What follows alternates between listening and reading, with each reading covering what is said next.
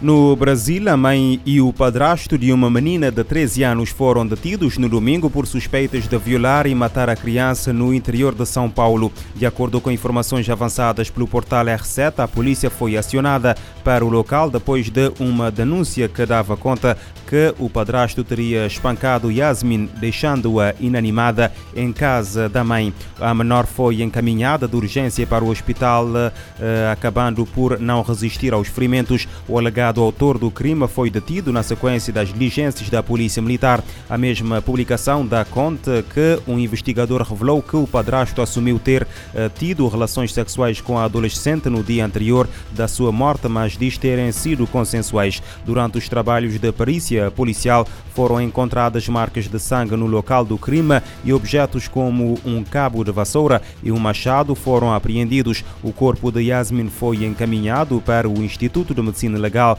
para ser realizada uma autópsia com o objetivo de apurar se houve abusos sexuais. Em Portugal foi decretada prisão preventiva para um homem que esfaqueou a mãe na cabeça e uh, na face.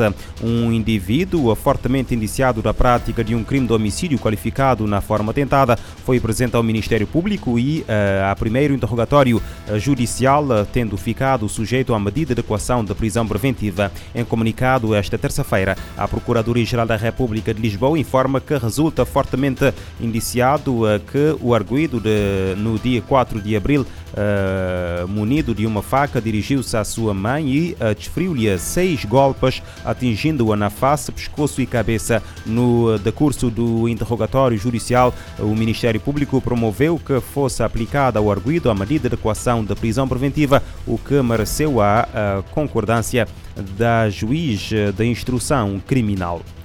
O aumento de assassinatos por razões desconhecidas está a levantar suspeitas da existência de esquadrões da morte dentro da própria polícia angolana, algo rejeitado pelo Serviço de Investigação Criminal como não tendo qualquer fundamento. Nas últimas semanas, 18 cidadãos já apareceram mortos eh, sem se saber até o momento eh, quem são os autores dos assassinatos. O primeiro caso aconteceu em fevereiro no município de uh, Cacoaco.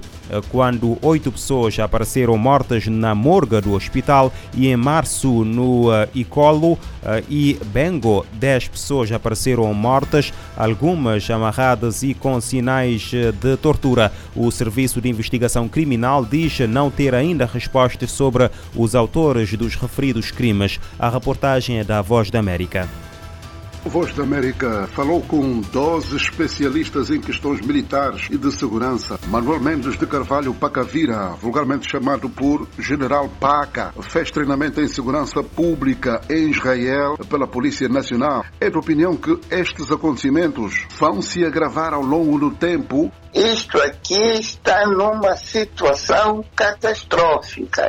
Está mesmo descontrolado, está mal. E ninguém diz nada. Hum? Quem cala, consente. Já não são credíveis as instituições. Preparemos-nos para o pior. Isso vai ficar mesmo pior. Vai piorar, porque é um grupo de, de malfeitores a governar o país. Outro militar, Osvaldo Cauolo, diz não ter dúvidas que terá sido a própria polícia envolvida nestas ocorrências. Durante o processo de recrutamento, nós somos treinados para sermos assassinos de serviço. Quer militar, quer polícia, somos treinados para ser assassinos, nunca para ser democrático. Isso não vai parar, vai piorar. O jurista Pedro Capracata diz haver duas opções a considerar como supostos autores destes assassinatos de cidadãos na rua em menos de dois meses. Pode resultar eh, da ação da polícia, como pode ter a ação de vários grupos paralelos. E o mais certo é que grupos paralelos atuam para a satisfação de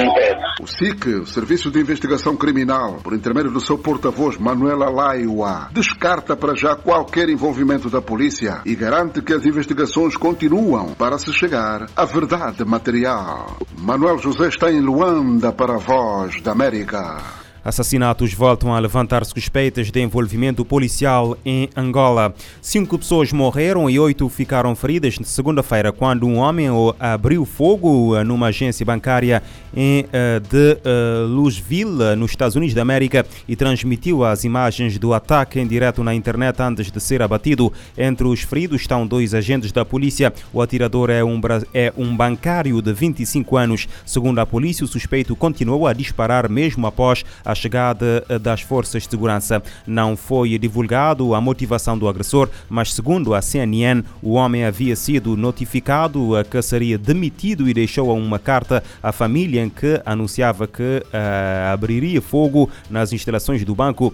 Alguns dos sobreviventes refugiaram-se no cofre do uh, banco. O secretário-geral da ONU pede apoio internacional massivo à Somália, que luta contra a seca por cinco anos consecutivos e crescente violência. António Guterres está no país muçulmano durante o mês sagrado do Ramadão. Além de encontro com o presidente e autoridades do governo, o secretário-geral das Nações Unidas esteve em campo de deslocados e fez apelo por solidariedade. Seguindo a tradição de realizar visitas de solidariedade a países muçulmanos durante o mês sagrado do Ramadã, o chefe das Nações Unidas desembarcou nesta terça-feira na Somália. Antônio Guterres se encontrou com o presidente na capital para discutir a crise humanitária no país e pediu apoio internacional massivo à Somália, que luta contra a seca por cinco anos consecutivos e crescente violência. Citando o Ramadã, Guterres afirmou que a Somália incorpora a mensagem atemporal de renovação e esperança da celebração religiosa e reiterou o apoio das Nações Unidas à nação. Ao destacar a questão da falta de chuvas na região, o chefe das Nações Unidas lembrou que a Somália contribui com 0,003% das emissões que causam a mudança climática. No entanto, os somalis estão entre as maiores vítimas das alterações do clima. O secretário-geral destacou que quase 5 milhões de pessoas estão experimentando altos níveis de insegurança alimentar aguda e sofrem com o aumento dos preços. Assim, ele pediu aos doadores e à comunidade internacional para intensificar o apoio ao plano de resposta humanitária de 2023, que atualmente conta com apenas 15% de financiamento. Da ONU News em Nova York, Mara Lopes.